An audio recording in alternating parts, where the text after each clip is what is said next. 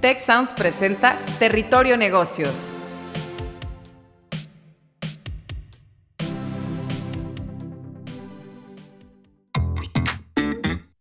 Bienvenidas y bienvenidos a un nuevo episodio de Territorio Negocios. Gracias por escucharnos y sumarse a la conversación con el hashtag Territorio Negocios. Mi nombre es Eva María Guerra, directora del MBA Monterrey y de EGADE UNC Charlotte MBA en Global Business Strategy, ambos programas de EGADE Business School. Y con mucho gusto en este episodio los estaré acompañando como moderador en este tema sobre Nearshoring en México, oportunidad o encrucijada. Y para conversar sobre este tema tenemos como invitados a Iván Rivas, secretario de Economía del Estado de Nuevo León. Bienvenido, Iván. Muchísimas gracias, Eva. Un gusto poder estar con ustedes. Agradecido de que me hayan invitado y bueno, pues contento de compartir el, aquí con Jorge Martínez. Muchas gracias. Y ya lo mencionaste, de casa tenemos a Jorge Martínez, director del think tank financiero de GADE Business School Tecnológico Monterrey. Bienvenido, Jorge. Muchas gracias, Eva, Agustín. Muchas gracias, Iván, por acompañarnos. Es un gusto tenerte aquí para discutir de este tema tan interesante. A la orden. Muchas gracias. Y bueno, pues para entrar en materia, pues ante este caso de Tesla y el anuncio de su nueva gigaplanta en Nuevo León, pues hoy estamos hablando mucho de este tema del nearshoring y quizá pues sea una tendencia comercial que está dominando la conversación en, los negocios. Y aunque no es un tema nuevo, eh, se refiere al proceso que siguen algunas empresas para reubicar sus procesos productivos hacia países que operan con menores costos y que pues sean más cercanos a sus mercados principales. México pues se ha posicionado como eh, eh, en el centro del debate porque tenemos una ubicación privilegiada y porque tenemos tratados eh, comerciales, el TLC de América del Norte o ahora el, el TEMEC. Y, bueno, según la plataforma de datos recopilada por Expansión, pues también Nuevo León estaría concentrando gran parte de la construcción nacional de naves industriales de la inversión eh, de México. Entonces, ¿qué implica esta oportunidad comercial, industrial y económica para México? ¿Cuáles son los retos y oportunidades que plantea el Sharing para México? Pues es justamente de lo que estaremos conversando el día de hoy. Y bueno, pues para entrar en materia eh, sobre la situación de México, si les parece, iniciamos contigo, Iván, eh, como secretario de Nuevo León eh, y con todo este, este contexto que tenemos, ¿qué aspectos consideras del, del, contexto internacional que estarían influyendo en la reconfiguración de cadena de suministro? ¿Y cuáles serían las situaciones que pudieran colocar al nearshoring en el centro del debate en estos momentos? Pues muchas gracias, Eva. La verdad es que me gustaría platicar por la situación que está pasando Nuevo León. Estamos pasando por una etapa económica nunca antes vista. Yo podría decir que es una ola económica en donde estamos recibiendo eh, inversión extranjera directa récord. También está habiendo inversión nacional récord. Eh, no se diga las exportaciones, cómo han aumentado y también tiene que ver con la generación de empleo. Y todo esto, y lo platico como preámbulo, porque todo esto es gracias a lo que está sucediendo a nivel mundial por lo que tiene que ver el nearshoring. Y varias cosas, es importante separar un poco eh, las diferentes eh, cuestiones que tienen que ver con diferentes formas de conocer el nearshoring, que es el nearshoring, el reshoring, el friendshoring, y son diferentes términos que al final tienen que ver con lo mismo, tienen que ver con eh, una relocalización para poder estar más cerca de tus clientes. Y, platiquemos un poquito de dónde viene todo esto. Yo pudiera decirte que primero, eh, uno de los casos que más están sucediendo, y bueno, al final del día, por eso la inversión extranjera directa de empresas chinas, que, es alrededor de como el 20% de lo que recibimos el año pasado, tiene que ver con esta guerra que están viviendo con Estados Unidos, una guerra tarifaria, una guerra en donde los productos chinos tienen tarifas cuando entran aranceles, cuando entran Estados Unidos. Entonces, los países asiáticos, en especial China, están encontrando en Nuevo León, en México en general, pero me gustaría yo muchos de mis comentarios enfocarlos a Nuevo León, porque es lo que a mí me toca. Eh, están encontrando en Nuevo León una puerta de entrada al mercado norteamericano. Eh, como recordarán, hay cierto contenido regional que tiene que tener los productos para que se puedan exportar al mercado americano. Y, lo que, y es muy diferente a lo que antes vivíamos, a lo que era la maquila. ¿Qué está sucediendo ahora? Las empresas chinas están viniendo, están de alguna manera transformando su producto aquí, están utilizando proveedores locales y con eso están aumentando de una manera importante su contenido regional. Y dado ese contenido regional, es que ellos ya pueden exportar hacia Estados Unidos sin ningún tipo de arancel. Entonces, esa parte pudiéramos decir que es la primera, el nearshoring de empresas chinas. Por otro lado, también tenemos el, otro, eh, de alguna manera, eh, término, que es el de reshoring. Y esto tiene que ver, y mucho empezó con lo que tuvo que ver con la pandemia. En la pandemia hubo este fenómeno de que las cadenas de valor, principalmente lo que tenía que ver con transporte marítimo, en barcos, en contenedores, realmente hubo un quebrantamiento de estas cadenas de valor. Y entonces lo que sucede es que las empresas, y aquí podemos hablar de diferentes eh, nacionalidades, japonesas, coreanas, alemanas, un poco empresas que se encuentran lejos de México y que necesitarían este, estos eh, transportes marítimos realmente eh, poco confiables, caros. Ahorita si tú quieres conseguir un barco es muy complicado, conseguir los contenedores es caro y poco certidumbre. Entonces no tienes confiabilidad de que tus productos de alta calidad vayan a llegar a tus clientes o cuándo van a llegar. Entonces lo que están haciendo es, mejor están poniendo sus plantas de producción en México para poder estar cerca del mercado eh, americano. Esto es, están produciendo en Norteamérica lo, lo, que se va a necesitar consumir en Norteamérica. Y lo mismo está sucediendo, no es nuevo, lo mismo está sucediendo en Europa, produciendo en Europa lo que se consume, consume en Europa, o igual en Asia, produciendo en Asia lo que se consume en Asia. Esa es la reshoring o regionalización, re-regionalización de lo que tiene que ver los productos. Y finalmente, bueno, también podemos hablar de un friendshoring en donde se está haciendo mucho de poder de alguna manera atraer inversión eh, americana en el que están utilizando a Nuevo León o a México como un destino eh, para reducción de costos. Saben que en México hay, y ahorita me gustaría más adelante platicar, qué es lo que hay en México y por qué se está dando el reshoring, por todos los elementos que cuenta Nuevo León para realmente poder eh, atraer lo que tiene que ver con toda esta inversión. Insisto, estamos pasando por una gran ola económica, tenemos que subirnos a esta ola, tenemos que continuar con toda la inversión que está llegando y bueno, inversión atrae más inversión. La gente está viendo que las empresas confían en Nuevo León y les está yendo muy bien y entonces esas mismas empresas llaman otras empresas y por eso tenemos un, un círculo súper virtuoso de que cada vez estamos recibiendo más empresas en Nuevo León. Muchas gracias. Sin duda esto de atracción atrae, eh, la inversión atrae inversión, pues es, es clave. Jorge, si te parece, podemos eh, complementar cómo, eh, qué otras oportunidades ofrece en México a competidores de inversión industrial como China o Corea del Sur, donde también empresas eh, internacionales podrían posicionarse. Cómo no, gracias Eva. Y pues muchas gracias por los comentarios de tuyos, Iván. Este, yo estoy de acuerdo con él, obviamente él lo ve dentro de su oficina, pues como las cosas que están ocurriendo, las que llegan a su escritorio y los que lo estudiamos, ¿verdad? Desde lejos nos damos cuenta de esta gran oportunidad.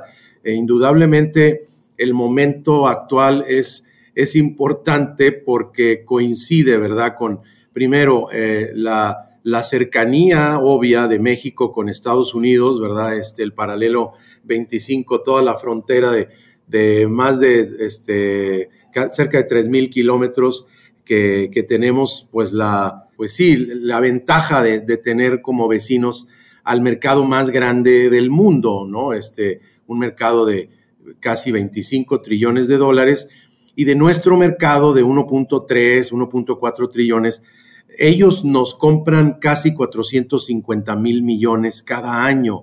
Eh, este, en total vendemos arriba de 500 mil millones este, y, esto representa el 40% de nuestro PIB. Y entonces, este, algunos analistas han calculado que en los próximos cinco años, ya sea por las industrias bien establecidas como la metal mecánica, la eléctrica, la automotriz misma, pudiéramos vender eh, ya no 450, sino hasta 100 mil más de, esos 450 mil millones. Eh, y, luego con industrias que se benefician con el tratado, ¿verdad?, del TEMEC, pudieran añadirse otros 40 mm, en estos próximos cinco años, 40 mil millones más, y algunas que en una segunda ronda pudieran beneficiarse, como las baterías, los vehículos eléctricos, hablando precisamente de Tesla y todas sus, sus autopartes, todo el, software y el, y el hardware de, dentro del clúster de, de Information Technology, pudiera añadir otros 25 eh, trillones más para un total casi de 150 mil millones de dólares en los próximos cinco años. Es decir, que de 450 pasáramos a vender a Estados Unidos 600, generando oportunidades en México, para contestar a tu pregunta, Eva, en empleo, en capacitación, en infraestructura que nos ayude a prepararnos para esta ola, como le, como le llama correctamente Iván, en este, todas las inversiones privadas y públicas que harán mejorar y que se queden dentro de nuestro territorio en todas las industrias, en todos los elementos de la infraestructura, el transporte, la electricidad, el, tratado del agua, el asunto este, de, de, las ciudades nuevas que se requerirán y la vivienda con ella y la infraestructura de la vivienda, en fin, es, es, es una verdadera ola. O sea, la, la, palabra correcta es, es esta. Un, un, analista gringo de Morgan Stanley le llama, americano pues, le llama de The Mother of All CAPEX Cycles. Es el, la madre de todos los ciclos de, de, gasto de capital, eh, eh, poniéndolo en español. Así que creo que es una oportunidad tremenda. Esto pudiera añadir, ¿verdad?, al, a, lo que ahorita pesa la inversión, cerca de 18% del PIB, pudiera añadir casi un punto 7, un punto 8 más. Es decir, que, que de 18 pasara a ser la inversión 19 o 19 y medio por ciento del PIB, lo cual nos ayuda también, ¿verdad?, apalancar esta inversión para que el PIB completo pueda crecer ya no al 2,5%, sino quizás al 3 o 3,5% y, y pasemos a otro nivel también comparado con los países asiáticos que precisamente estamos sustituyendo aquí. La guerra que comenzó, una guerra comercial entre China y Estados Unidos y el, gira, el giro que ha tenido China hacia pues la redistribución más que hacia el capitalismo puro, también está dejando a Estados Unidos con muchas dudas de si será un partner, este, un socio, ¿no? En el futuro viable todavía, un socio atractivo como lo había sido desde el 2002 y, esta política de Xi Jinping pues está llevando a Estados Unidos a, reenfocar eh, lo, que, lo que este, Iván le llama correctamente el friendshoring, eh, irse a México, un, socio conocido, un socio con el que tiene un tratado, un socio este, pues, que tiene intercambios de muchas formas, culturales, económicos, etcétera, y por otro lado también el, el nearshoring, todo, todo lo que sustituye a los transportes y la cadena de suministro que, ha quedado muy golpeada por la pandemia. Entonces se ven grandes oportunidades y, creo que en los próximos tres a cinco años no es algo que llegará ya, pero una realidad es que de todo el dinero extra que ha llegado de inversión extranjera directa, este, más de la mitad está llegando específicamente a Monterrey y tres cuartas partes está llegando al norte de México, entonces la oportunidad es gigantesca, aunque también la presión sobre muchas cosas que tendremos que preguntarle, Iván, que van a ocurrir con la vivienda, con los precios de los terrenos, los almacenes, la, eh, la infraestructura, pues inadecuada en este punto, especialmente los temas de agua, luz, gas, etcétera, que este, eh, será un reto para, pues sí, próximos años y ya desde ahorita, ¿verdad? Eva, si me, si me permites, aquí me gustaría implementar algo que comentó Jorge, en donde dice que aún no ha llegado el nearshoring a Monterrey. Y bueno, ahí sí tal vez eh, no estaría tan de acuerdo. Y déjenme decirlo un poquito en, términos de absorción de lo que tiene que ver con terrenos de parques industriales. Para nosotros, eh, la llegada de empresas y de alguna manera lo que están utilizando de, de terrenos, la verdad es que para nosotros es un reflejo de cómo está llegando este nearshoring ya, de cómo está llegando esta expansión. Y les doy un ejemplo. Eh, ese indicador se llama absorción industrial en Nuevo León. Y bueno, el promedio de 2014 a 2020 eran 8 millones de pies cúbicos al año. Ya con eso, Nuevo León era el primer lugar a nivel nacional. Pero nada más en el 2021 se absorbió el doble, 16 millones de metros cúbicos, siendo esto un récord para lo que realmente estamos viviendo en Nuevo León. Y en el 2022 nos fuimos a 20 millones de metros cúbicos. Entonces estamos creciendo en la absorción de una manera impresionante. Están llegando muchísimas empresas, están comprando terrenos, están rentando. Nosotros vemos que esto ya está sucediendo ya estamos recibiendo los proveedores. El ejemplo de Tesla que todos queremos hablar ahorita de él. El año pasado recibimos 25 proveedores de Tesla en Nuevo León.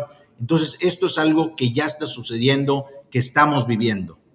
Sí, no, completamente de acuerdo. Este, Iván, yo, perdón si se entendió mal, yo lo que menciono es que la mitad de todo el dinero que llega a México de, nueva inversión extranjera está llegando a Monterrey. Estoy completamente de acuerdo contigo, sí.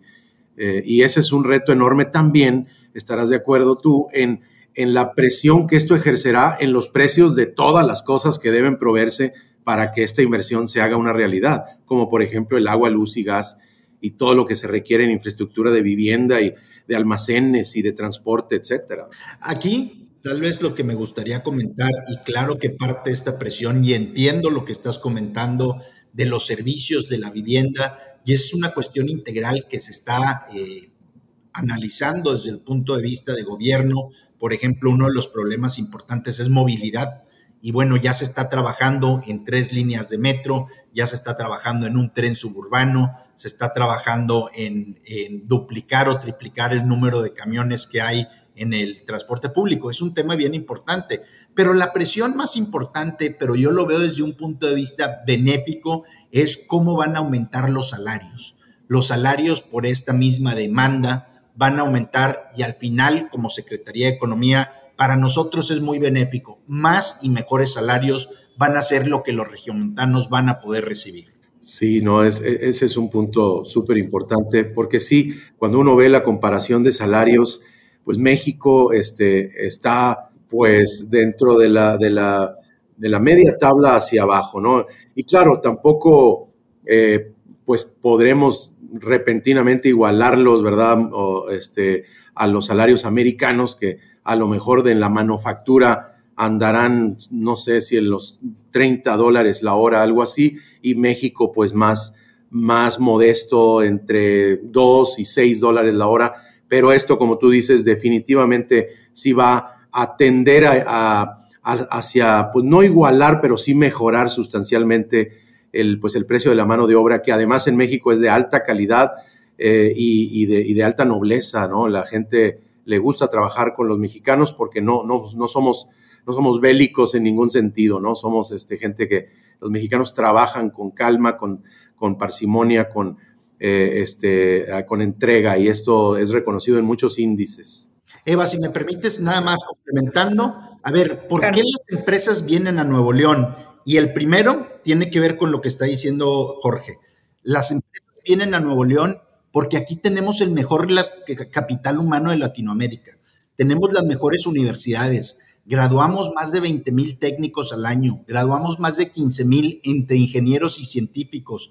Entonces, realmente lo que las empresas ven es un gran capital humano y claro, los, los extranjeros te lo dicen, no hay nada como trabajar con los mexicanos por su profesionalismo, por su creatividad, por su este, pensamiento emprendedor. Entonces, realmente, uno, el capital humano es algo que los atrae. Segundo, lo que dijimos, estar cerca de Estados Unidos. Tercero, toda la infraestructura que ya platicamos de los parques industriales y también la infraestructura que estamos haciendo para conectar nuestra ciudad con nuestro puerto de Colombia, las dos supercarreteras que estamos haciendo para que sea muy fácil poder exportar e importar. Y finalmente el único, el último, perdón, es la seguridad. Eh, Nuevo León es un estado blindado, tenemos seguridad en todo lo que es dicho por Estados Unidos, por la Embajada de Estados Unidos, en su clasificación, estamos en verde como un estado idóneo para poder invertir. Excelente, excelente. Y pues bueno, ya estuviéramos comentando sobre algunos de los retos que vienen con esta ola de inversión y todas estas bondades de, la infraestructura, el capital humano, la cercanía, la seguridad que ofrece Nuevo León. Si les parece, para, para cerrar, si pudieran darme su conclusión de cómo podemos aprovechar este o esta ola de inversiones para generar un desarrollo sostenido para Nuevo León y para México. Pues aquí en el gobierno tenemos un gabinete que se llama de riqueza, de este, desarrollo sostenible. Realmente lo que estamos haciendo es recibiendo este, este beneficio, esta inversión extranjera y nacional, pero sin poner en riesgo a lo que es nuestro planeta. Creemos en la sustentabilidad, creemos en que hay que cuidar el planeta, entonces estamos teniendo mucho cuidado con las inversiones que están llegando a Nuevo León. Y bueno, complementar un poco lo que decía Jorge, habrá retos hay que enfrentar estos retos de manera integral. Habrá retos en la parte de vivienda, de servicios, pero ya se está trabajando en eso. Por ejemplo, el agua nos preocupa mucho y se están haciendo obras de infraestructura que servirán para poder eh, resolver el problema del agua en más de 10, 15 años. Entonces, con el proceso del cuchillo 2 estamos arreglando el agua, ya platicamos de la movilidad. Poco a poco se están haciendo cosas para poder aprovechar esta ola y realmente subirnos a ella para seguir atrayendo cada vez más inversión. Gracias, Iván. Jorge. Desde mi punto de vista, sí, muy de acuerdo con los comentarios de Iván. Eh, a mí que me toca dirigir un centro de investigación en finanzas eh, en el TEC y en EGADE, el think tank financiero, pues estamos en el grupo este, académico relacionándolos, eh, relacionándonos con los jugadores en la industria y en el gobierno para tratar de entender y generar investigación aplicada que responda a las preguntas que surgirán de todo esto, ¿verdad? ¿Cómo, como tú lo dices, Eva, cómo podremos eh, los mexicanos, eh, este, el norte de México, México en general, aprovechar y quedarnos con los beneficios que esta primera ola de nearshoring y de friendshoring este, nos, nos permita recibir. Ah, y creo que habrá una, eh, una segunda ola eh, en donde al aprender de, de, la, de la primera etapa de altas exportaciones nuevas que esto habrá generado, vendrán también inversiones nuevas en toda la infraestructura que ayuda a la exportación y a la importación y también eh, inversión que se derrame a una pues a, más allá de los que trabajan directamente exportando e importando, sino al comercio que quede internamente, a la vivienda, a los servicios, ¿verdad? Como dice Iván también, a la educación, especialmente a preparar a los jóvenes a que haya más ingenieros, ingenieras y que puedan atender eh, sectores que México todavía no tiene representados como el tecnológico. Quiero, y con esto me refiero a que, por ejemplo, en el índice de la bolsa casi no hay empresas tecnológicas o no hay más que una o dos este, de manera muy marginal. Entonces el sector tecnológico se va a beneficiar eh, este, trayendo a México pues novedades, ¿verdad? Que, que, no hacíamos, que no producíamos, que no investigábamos, eh, que no proveíamos desde el punto de vista de recurso humano y educativo y ahora lo, lo, lo, abrazará eh, por la vía de esta primera ola del nearshoring, dentro de cinco años una segunda hora con, segunda ola con todo lo aprendido y probablemente más adelante una tercera ola ya con lo que quedó eh, establecido en México, como hemos mencionado, para el largo plazo. Entonces es, es muy este, favorable todo lo que, lo que puede venirse, los retos están también ahí, pero creo que los mexicanos nunca hemos temido a, a los retos. Excelente, muchísimas gracias y pues estamos llegando al final de este episodio, me quedo con esta idea de que tenemos que aprovechar esta primera ola de inversiones y los beneficios comerciales, industriales, económicos, sociales que vienen y pues que esto sea un beneficio para Nuevo León y para México. Muchas gracias, Iván Rivas, secretario de Economía del Estado de Nuevo León, y Jorge Martínez, director del think tank financiero de GADE Business School del Tecnológico de Monterrey. Una excelente conversación. Espero que pronto podamos tener la oportunidad de coincidir nuevamente.